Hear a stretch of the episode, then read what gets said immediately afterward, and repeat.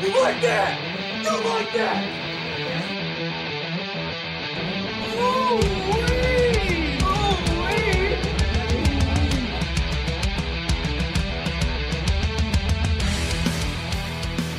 Hola a toda la banda del escuadrón, aquí OJ, eh, que me toca dirigir este pequeño programa retomando nuestra serie de cara a la temporada 2021 de la NFL, pero sobre todo de fantasy fútbol. Esta noche me acompaña mi compadre y amigo Jesús Jasso. Hola Jasso, ¿cómo estás? ¿Qué tal, mi querido OJ? Muy bien, aquí echándole muchas ganas y listo para este nuevo episodio. Saludos para toda la banda del escuadrón, que esperemos que esté muy bien. Para todos los que están ahí en el grupo de WhatsApp. Muy contento de retomar aquí el tema y la información que no, que no, que no para. Este, y un saludo especial también para todos nuestros compañeros Charlie, Wilmar y Antonio Rey. Esperemos estén muy bien también. Así es, un abrazo afectuoso para todos y cada uno de ellos. Y bueno, esta noche vamos a, hablar acerca de los famosos reboteadores. Bueno, estamos adaptando el, el término en inglés, que es los este, rebounds. Son aquellos jugadores que fueron relevantes previos a 2020 y que el año pasado no les fue muy bien. Sin embargo, por ciertas razones que vamos a ir atacando y desglosando poco a poco a lo largo de este episodio, les decimos por qué el escuadrón, la banda del escuadrón, el Goat Squad en general, piensa que va a ser eh, pues una buena temporada para ellos y debido a ese bajón que tuvieron en 2020 es posible que sus ADP sean bajos. Vale la pena tenerlos en el radar. Algunos son un poco obvios, pero nunca falta por ahí alguien que duda en una primera, una segunda ronda llevarse uno de estos gran valores. Entonces, pues vamos a atacarlos, ¿no? Si gustas empezar, mi querido compadre. Claro, eh, el primer jugador que propongo para ser un roboteador es el, nuevo coreback de los Rams, Matthew Stafford. Matthew Stafford terminó el 2020 como el coreback 15 en puntos fantasy, con 270, con un promedio de puntos fantasy por juego de 16.91. Eh, tuvo su peor año en cuanto a número de pases, esto por mismo sistema que Matt Patricia hizo un demonio y un carajo en el equipo. A pesar de esto, es el coreback número 12 en la liga lanzando pases el año anterior. Completó el 64% de ellos, con un total de 4.084 yardas que lo convierten también en el coreback 12 de la liga. Eh, a su cuenta también sumó 26 touchdowns y 10 intercepciones, con un coreback rating de 96.3. Tú lo ves, no son números tan malos, pero ya reflejándolo al lado fantasy, para las armas que tenía en el equipo de, de Detroit no, no le ayudaron mucho. Recordemos que su arma principal, que es Kenny Golladay, tuvo una lesión que lo marginó la mayoría de la temporada. Eh, sus opciones eh, aéreas se, se resumieron a Marvin Jones y Hawkinson. Y Hawkinson le ayudó mucho a sacar la chamba. Después, al final de temporada, Matthew Stafford estuvo ahí lesionado dos, tres juegos, por lo cual ya su temporada fantasy terminó pronto. ¿Por qué lo propongo yo como un roboteador? Creo que llega a un mejor equipo en general, un mejor head coach de la mano de Sean McVay. La verdad, con Jared Goff hizo, muy- hizo verlo muy bien. Un mejor cuerpo de receptores. Yo creo que tanto Robert Woods como Cooper Cup le ayudarán demasiado. Eh, un Teiren eh, de mediano a bueno como Taylor Hidby eh, y con varios prospectos muy buenos ahí en la zona de receptores que yo creo que lo van a impulsar a, a que tenga un mejor año fantasy. La ADP donde se está yendo ahorita es en ronda 10, por lo cual se me hace un buen valor ahí. Si tú logras armar un buen equipo y culminarlo con Matthew Stafford en la ronda 10, te- creo que te llevarás un gran valor como un coreback. Se está yendo como el coreback número 13, 14.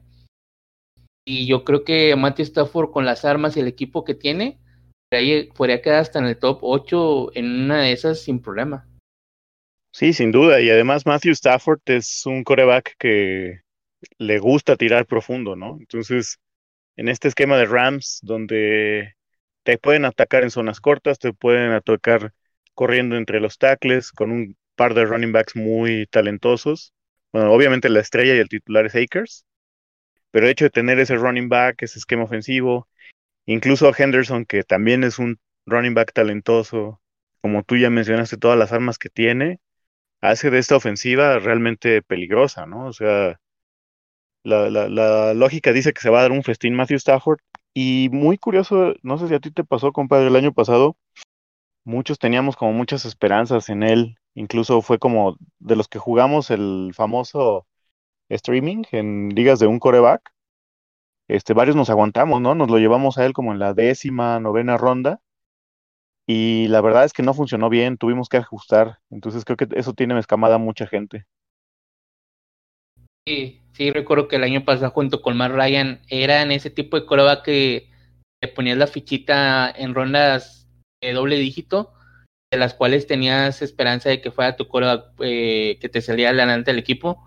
Lastimosamente, como te menciono, creo que la lesión de Kenny G eh, desde, bajó un poco esa expectativa y la verdad nunca se pudo recuperar de eso. Terminó teniendo una temporada no muy buena. Sí, definitivamente. Bueno, pues sirva Kenny G como puente para brincar con nuestro segundo reboteador, que es ni más ni menos que el famoso Danny Dimes, Daniel Jones, coreback de los gigantes de, de Nueva York, de los New York Giants.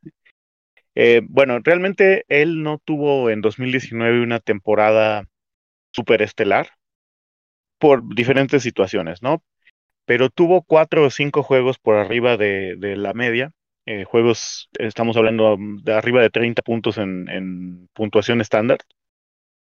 Y Tiel tiene una característica muy importante, que le gusta correr el balón. Regularmente es de este famoso tipo de scrambler, ¿no? Que no tiene corridas diseñadas, pero que cuando se abre por ahí un huequito y ya siente la presión, pues escapa y te, es capaz de correrte como aquella famosa jugada del año pasado contra Eagles, no sé si te acuerdes, ¿no? Que ya iba a llegar a la zona de anotación.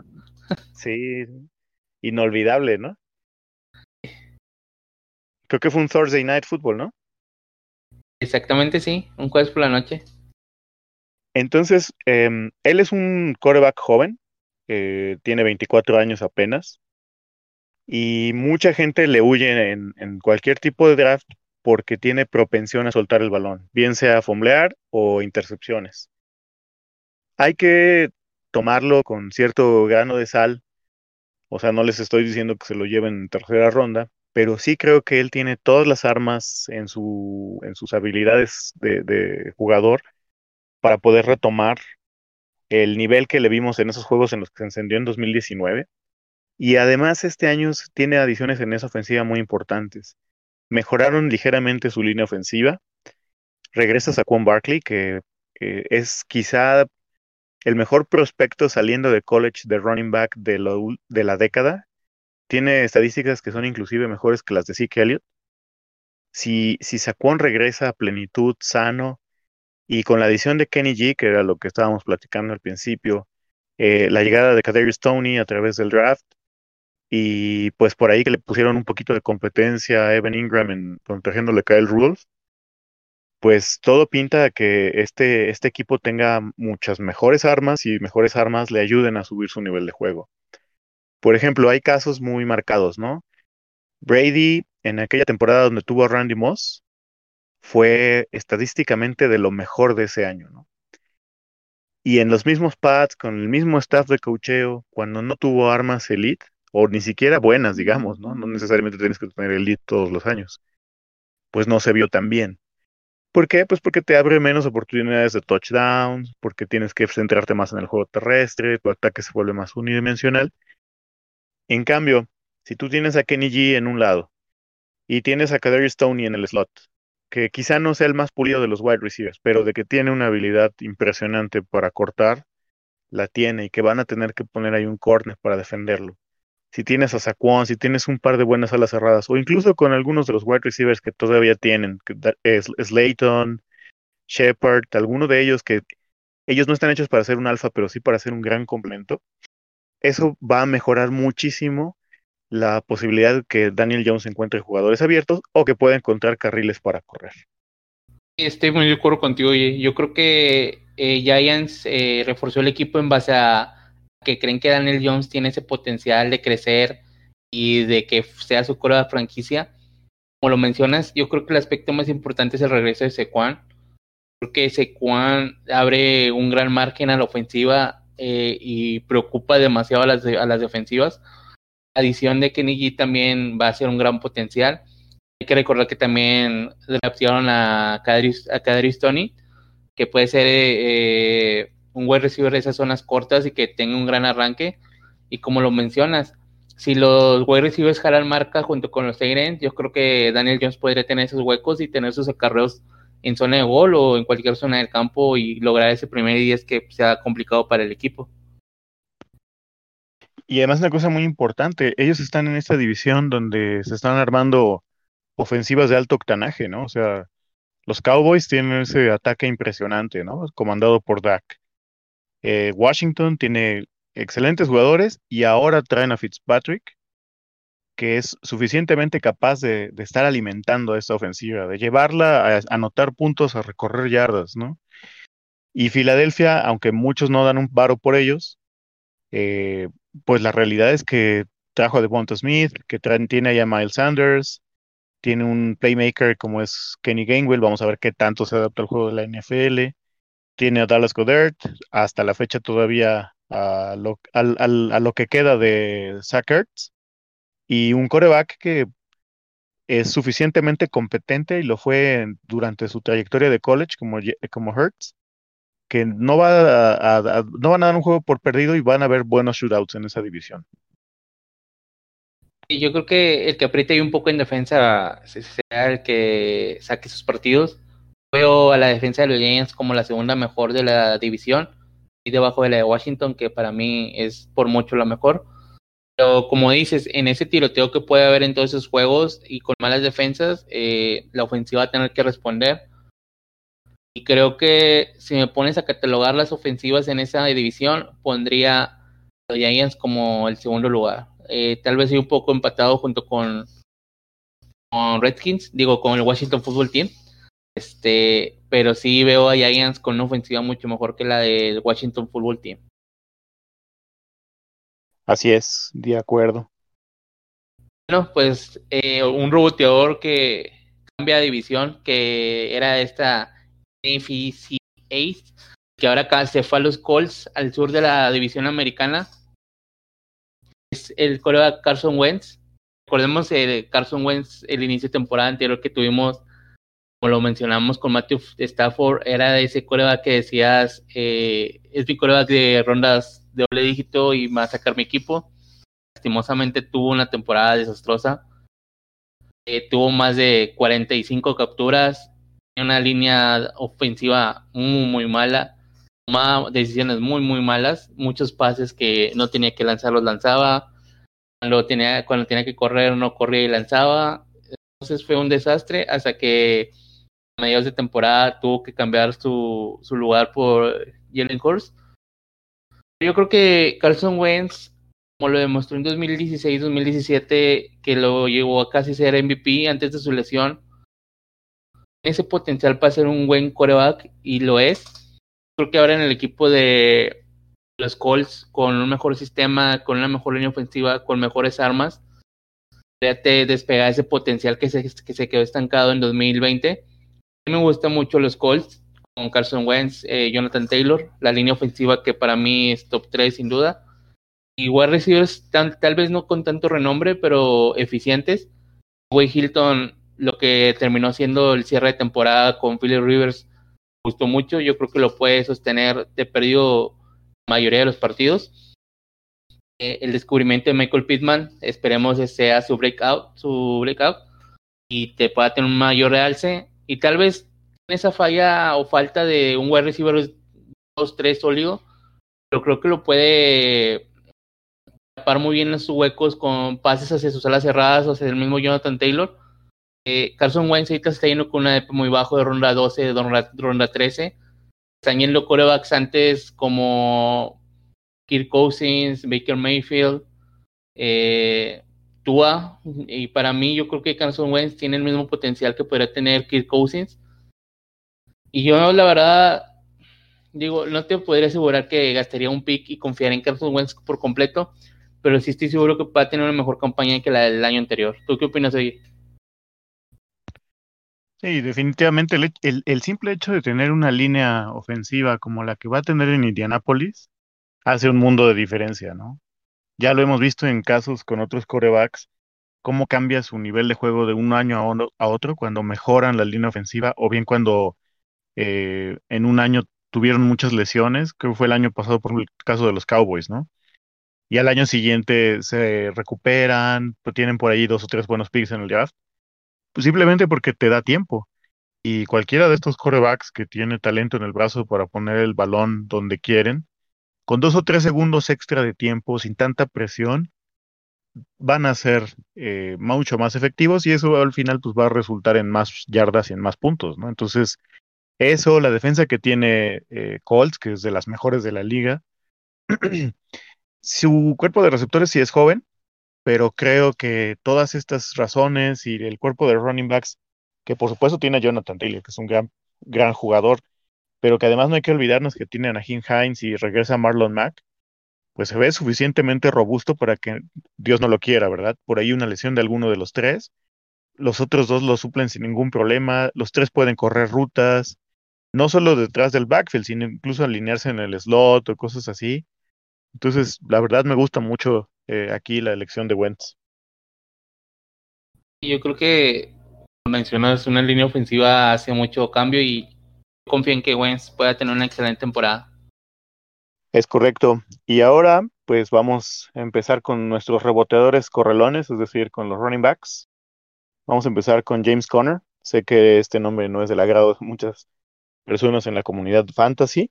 Em, la razón de la que, por la cual yo me atrevo a decir que James Conner va a ser un reboteador es por la falta de competencia seria que tiene en Arizona y el hecho de que él sí tiene la constitución física de un running back de NFL, ¿no? Sin intentar demeritar el atleticismo que tienen Chase, Edmonds y Eno Benjamin, que son los otros running backs que están ahí, eh, porque por supuesto que nos llevan de calle a cualquiera de nosotros mueros mortales, ¿no? Pero dentro del mundo de la NFL, ninguno de ellos dos, ni Chase ni Eno, tienen la carrocería, la corpulencia que se necesita para ser un corredor de, de NFL. Y lo demuestra el hecho de que Chase Edmonds, a lo largo de sus tres temporadas, nunca ha rebasado los 100 acarreos, ¿no? El año pasado, inclusive, que, mm, James, eh, que Drake estuvo pésimo, ¿no? Eh, incluso estuvo lesionado, si no mal recuerdo, como tres o cuatro juegos que no estuvo activo y en algunos otros, aunque estuvo activo, estuvo banqueado por sus mismas lesiones y su inconsistencia. Ni siquiera así los Cardinals, los se atrevieron a darle más de 100 acarreos. Y bueno, el número de defensivos que ponen alrededor o cerca de la línea, en la famosa caja, está condicionado por la efectividad del juego terrestre. Entonces, una defensiva que te pone 7 u 8 jugadores en la caja respeta mucho tu juego terrestre. Y una ofensiva, una defensiva, perdón, que te pone 6 o incluso 5 es porque o no respeta tu juego terrestre o está en una situación en la cual sabe que no vas a correr la bola, ¿no? Eh, Chase Edmonds, a lo largo de su carrera, eh, su promedio de defensores en la caja ha sido de 6. Y eso para, en general, de los corredores en el mundo de NFL es muy bajo. Es cajas ligeras, claro tiene esto ah, también en parte la explicación de que Cardinals eh, siempre juega con, cuatro abiertos, ¿no? O bueno, no siempre, pero tiene muchas formaciones muy abiertas, de cuatro receptores, o tres receptores, una ala cerrada. Eh, y eso obviamente hace que se abra un poco la defensiva. Sin embargo, con todo eso, ni siquiera así ha sido capaz Chase Edmonds de ser un caballo de batalla. Yo no creo que lo vaya a ser por todas esas características que dije. Y no, este no es un asunto anti Chase Edmonds, pero todas son estas razones para, para las cuales ellos firmaron a James Conner y por las cuales yo creo que él sí puede ser eso, porque además de ser más alto, más corpulento, él tiene ya, eh, pues eh, con excepción de la primera temporada de novato, ¿no? Que fue realmente eh, la banca de Livion Bell y 2019 que estuvo muy lesionado. siempre ha tenido yardas, perdón, temporadas arriba de los 150 carreros, ¿no? Que fueron 2018 y 2020, 215 y 169. Pero además, James Conner siempre ha, enfrentado defensas muy pesadas. Obviamente viene de una división que se juega mejor defensiva que en el promedio de la NFL. Y encima de todo, es un mejor pass catcher que Chase Edmonds el porcentaje de, pases que atrapa James Conner anda rozando el 82%, el otro día lo estaba revisando, mientras que el de Chase Edmonds es solo del 73%. Entonces, con el ritmo rápido de juego que implementan en Arizona, yo pienso que James Conner lo van a tener adentro. Ya sé, Chase Edmonds sí lo van a, lo van a usar para, para aliviar un poco la carga o cuando, pues, ojalá no, ¿verdad? Se lesione Conner, pero bajo circunstancias normales no podemos predecir una lesión. Y yo creo que James Conner se va a llevar del 60 al 65% del share de ese backfield y eso va a ser suficiente para que él sea un muy buen running back 2. Fíjate que, que con Conner no tengo duda de lo que mencionas, de que tiene ese cuerpo que le gusta a los Cage Kush para que sea un, corredor entre los tackles.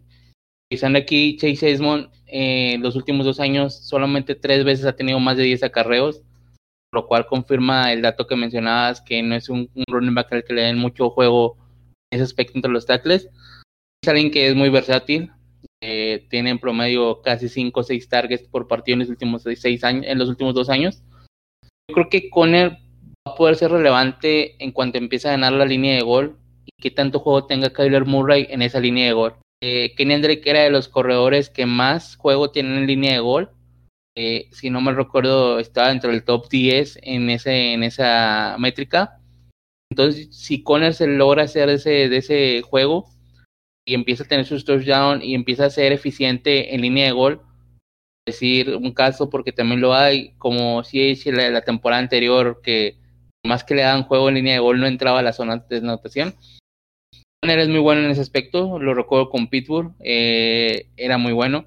Como lo mencionas, se va a enfrentar tal vez a defensas un poco más ligeras porque las que enfrentaban en la división norte de la americana pues, normalmente son de las mejor y es una, es una división de mucho golpeo entonces, no, no, no estoy tan seguro de que sea un buen running back 2, pero creo que si Conner se logra hacer ese trabajo de línea de gol, sí pondré una fichita en él porque ese back tal vez de primer y segundo down en el equipo.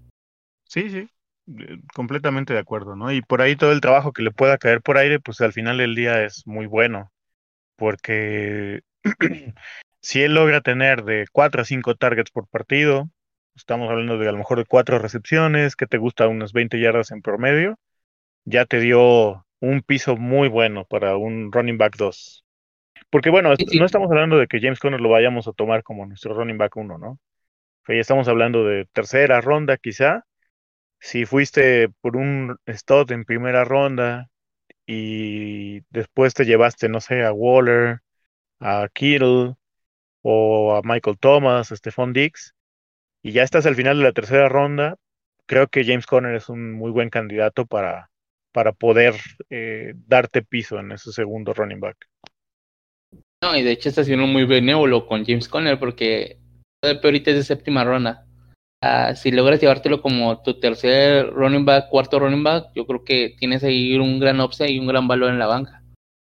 Sí, y de hecho se está yendo detrás de Chase Edmonds. El hype de, de Edmonds está, está grande, ¿eh?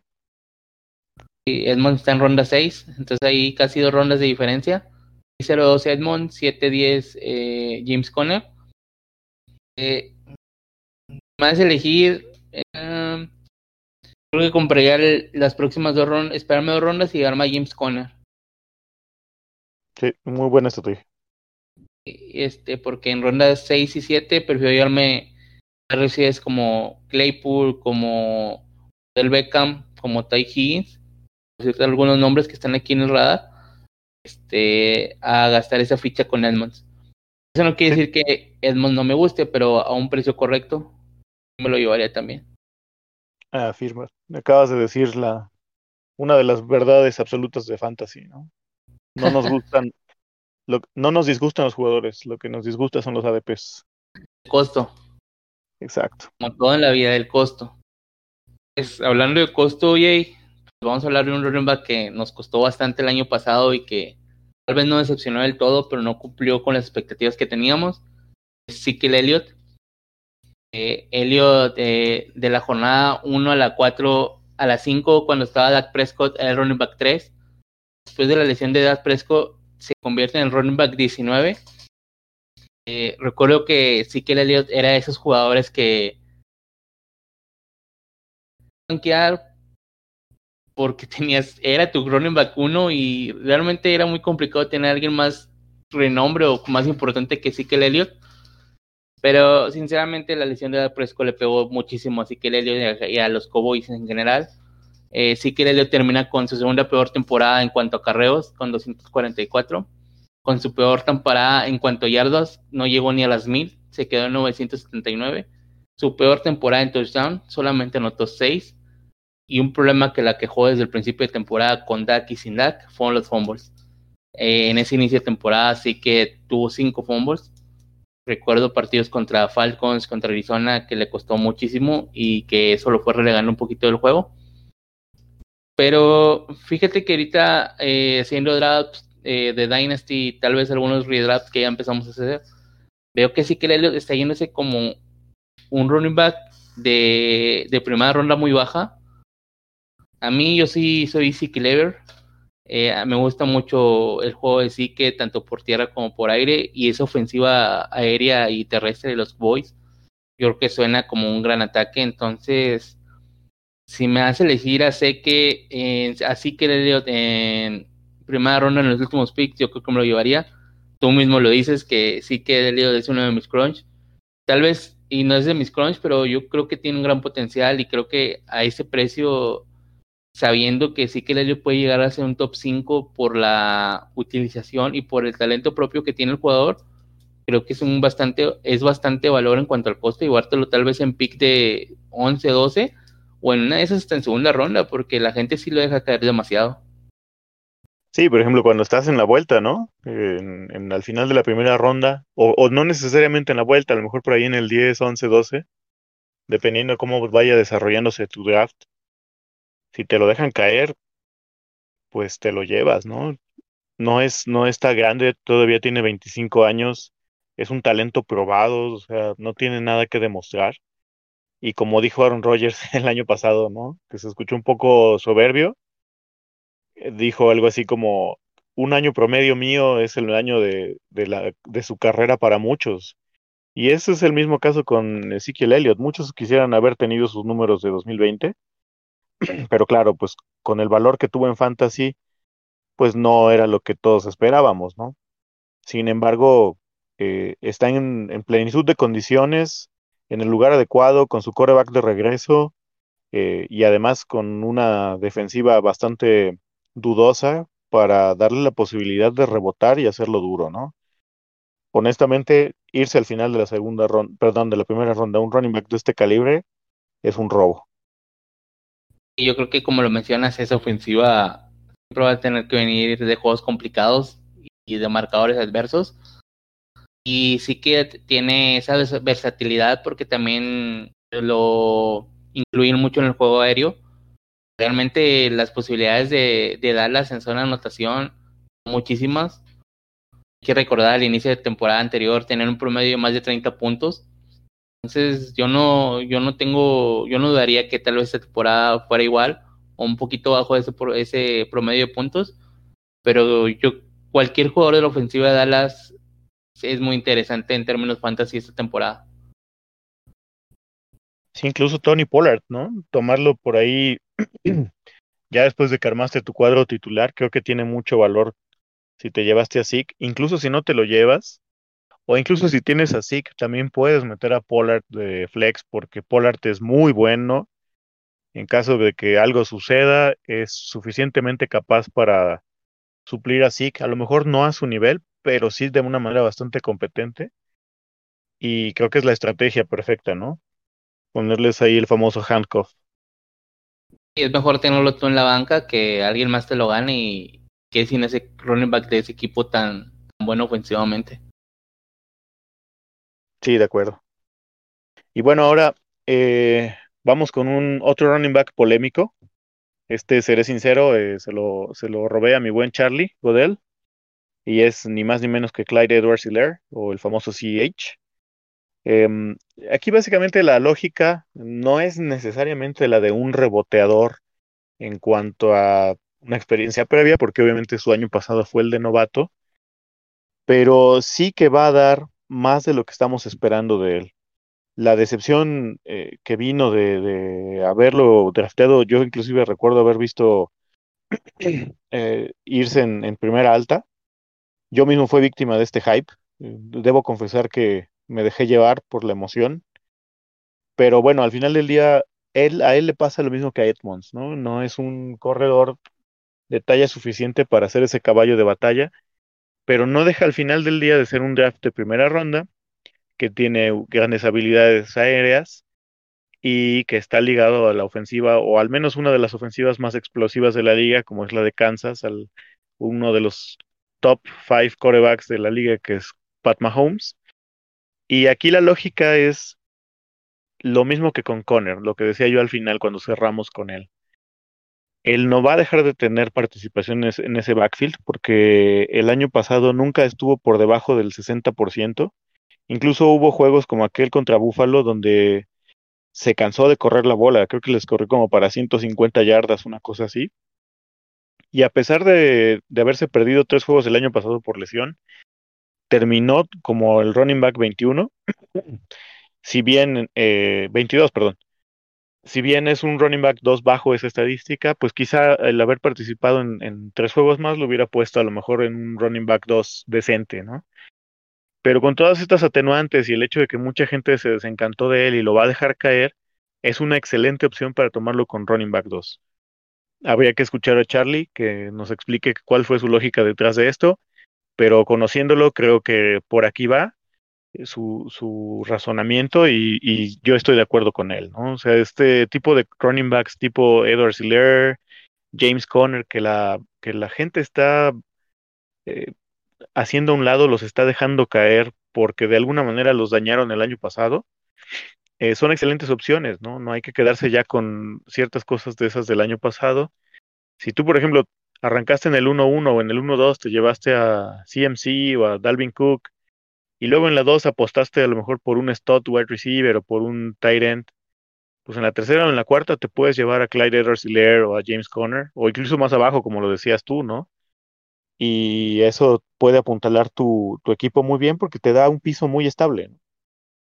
Sí, sí, sobre, estoy muy de acuerdo con todo, con todo lo que mencionas. Creo que Charlie vas a esto de que va a ser un roboteador porque creo que va a tener mejor envolvimiento en el juego aéreo eh, yo creo que Kansas no lo, no lo, incluyó tanto en el juego aéreo, tal vez lo mencionó Antonio alguna vez, no tiene esa protección de pase. Creo que tú que irá mejorando poco a poco y que en esta opción tuvo que mejorar. Muchos sus sacarlos en zona de gol. Recuerdo partidos donde le daban primera, segunda oportunidad y no, no avanzaba nada en, línea de gol. Este, y tenía que, que sacar a Mahomes las papas del fuego ahí con, varias jugadas reversibles con Terry Hill, varias jugadas sorpresas con Travis Kelsey. Entonces yo creo que también por ese lado podría tener un, realce de, juego y de puntos fantasy. Como lo mencionas, yo no creo que, que Clay, Clay si, caiga hasta tercera ronda. Digo, al menos no si draftas conmigo. Yo, como lo mencionaste, si empecé con Christian McCaffrey y Dalvin Cook y me logro llevar en la vuelta Así es, yo creo que sin problema estaría muy tranquilo. Y en tercera ronda tal vez tomar ese wide receiver o en que apuntarle a mi equipo. Porque estar ligado a una ofensiva donde yo creo que tienes el mejor coreback de la liga es un gran plus y creo que no lo podrás dejar pasar. Sí, de acuerdo. Nada más por ahí un comentario picosón y sé que un poco odioso de mi parte. La razón por la cual los corebacks deben dedicarse a jugar es para que no pasen este tipo de situaciones le preguntaron a Mahomes qué running back quería y recomendó al menos apto. Si quizás se hubieran llevado a Akers, a Dobbins, a Jonathan Taylor, imagínate a Jonathan Taylor en los Chiefs.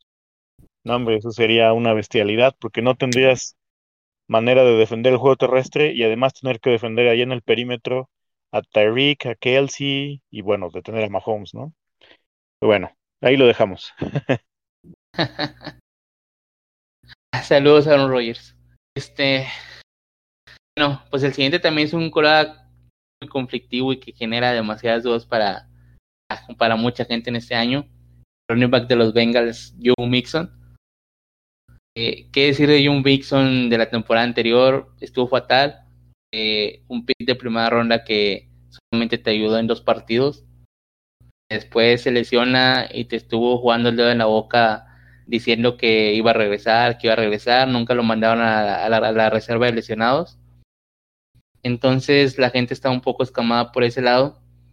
Pero viendo sus números hacia atrás, quitando su temporada 2020, Joe Mixon 2019-2018 ha sido el running backs con más acarreos. Eh, ha corrido detrás de una, unas de las líneas de las peores de la liga. Este año le refuerzan la liga, la línea ofensiva, eh, regresa su coreback. Recordemos que Joe Burro eh, se lesionó. Regresa su coreback, le llevan otra adición a la ofensiva como lo es Jamar Chase. Eso abre un poquito más las opciones aéreas para el equipo y preocupa más a las defensas. Yo creo que Joe Mixon al precio correcto este año podría ser un robo. Si, si cae por ahí de a finales de segunda, mediados de segunda, creo que es un excelente pick. Si cae a tercera, ya es un gran asalto para en el draft. Creo que Joe Mixon tendrá más juego aéreo por la partida de Giovanni Bernal a Tampa, por lo cual podría tener un plus en, en esa área de oportunidad. Yo lo veo, no me quiero arriesgar a decirlo, pero lo veo con más de 20 toques por partido. También porque la defensa de Bengals no, es muy buena y creo que Bengals tendrá que pasar mucho y venir detrás de los marcadores. Entonces, tal vez sí estoy hablando muy bien de Joe Mixon, pero realmente sí estoy en el tren de, de él esta temporada. Y el precio correcto, como lo mencionamos con jugadores anteriormente, es un gran robo y un gran excelente pick.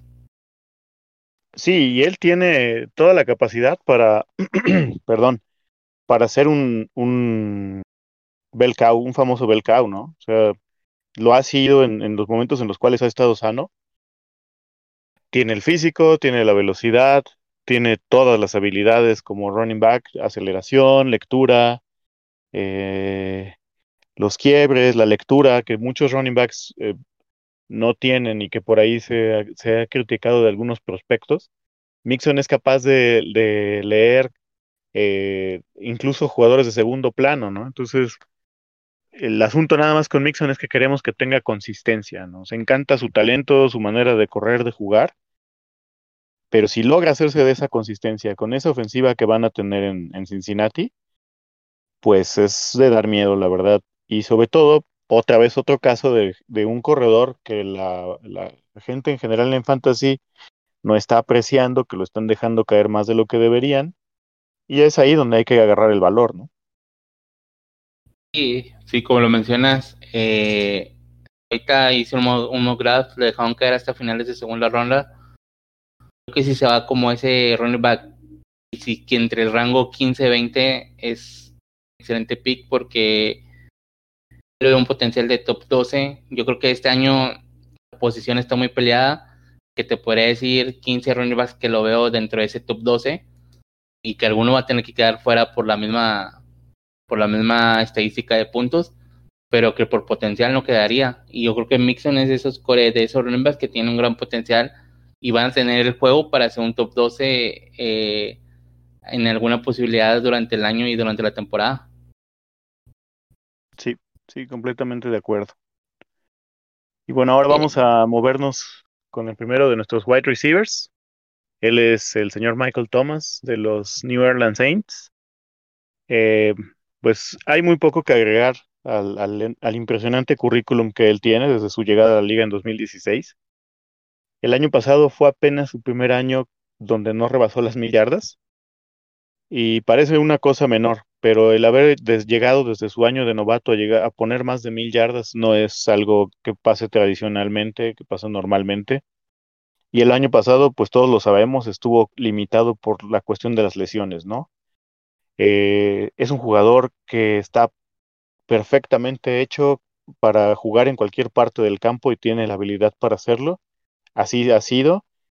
Hay por allí la interrogante de qué va a pasar a, con él ahora sin Breeze, pero los, los, los, los, poquísimos juegos donde ha tenido la oportunidad de jugar eh, con Tyson Hill, porque el año pasado que Tyson Hill tuvo más protagonismo, él estaba lesionado, eh, no se vieron bajones marcados, sabemos que no va a ser lo mismo.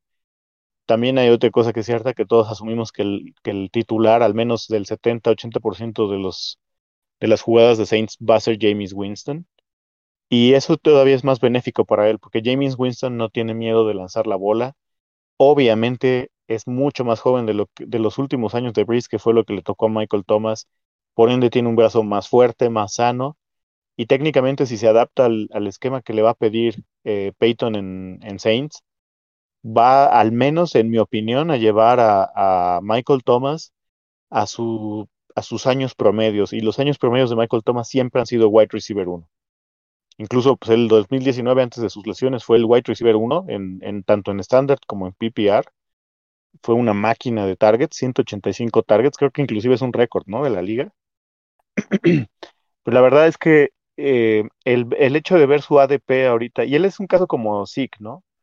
No es alguien que se vaya a caer a la cuarta, quinta ronda, pero el hecho de ver que se van jugadores, por ejemplo, como Miles Sanders antes que él, CH, eh, incluso Justin Jefferson, yo todavía no lo tomaría en redraft, específicamente hablando de redraft para 2021, antes que Michael Thomas. Aunque bueno, tampoco me disgustaría, ¿no? Eh, la verdad es que me parece que está cayendo demasiado.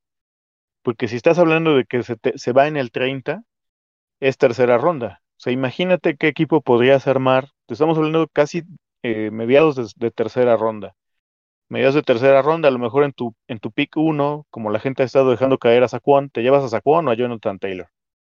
Y luego en tu pick 2 te llevas a lo mejor a DK Metcalf o a, a lo mejor alces ahí un poquillo de un reach por Darren Waller. Y en la tercera te llevas a Michael Thomas.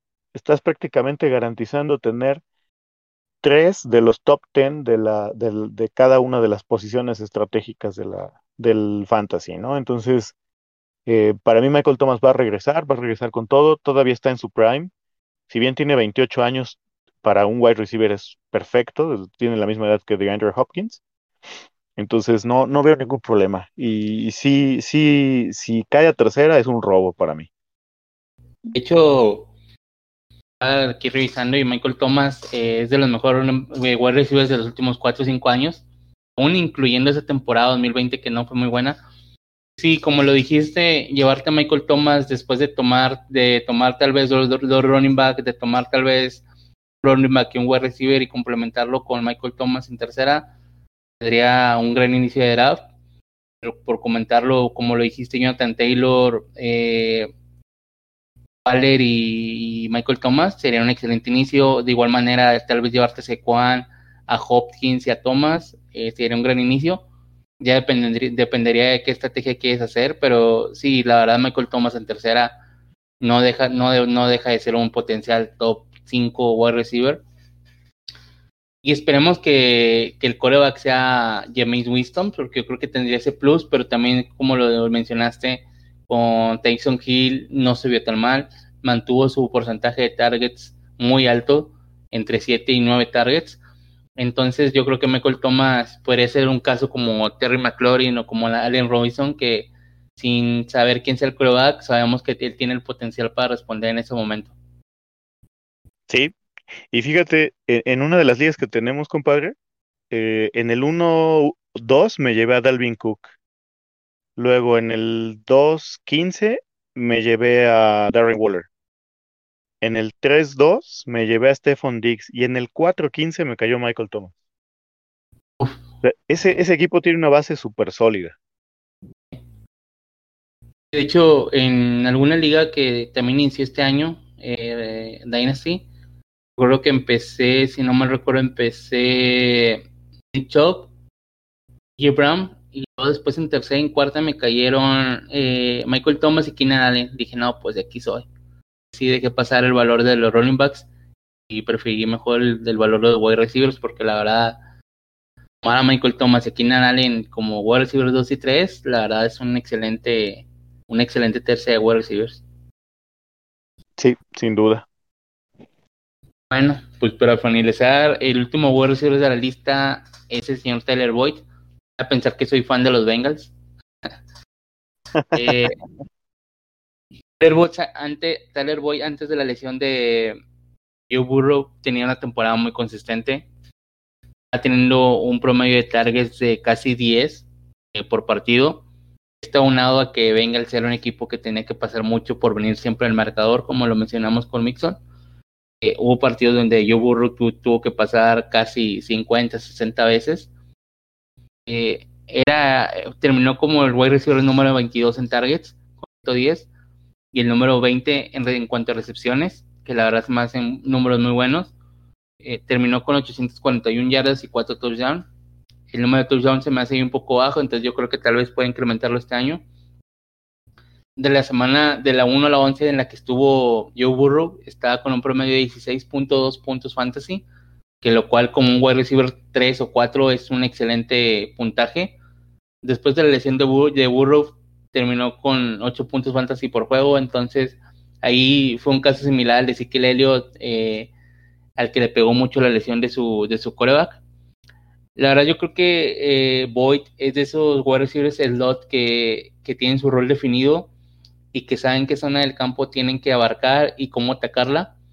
A su vez, yo veo también que Bengals eh, no tiene un Tyren que le ayude en esas zonas cortas y que Tyler Boyd la tendrá sí o sí, tal vez con un poco de, de menos eh, targets por, por el incremento que tendrá tal vez Joe Mixon pero aunado tal vez a, la, a esa baja de targets, eh, la, la, posibilidad que tendrá tan, eh, Joe Burro con Jamar Chase y T. Higgins por las, por las bandas, le abrirán unos huecos a, a en el centro que podrá aprovechar muy bien y que tal vez podría incrementar ahí su potencial.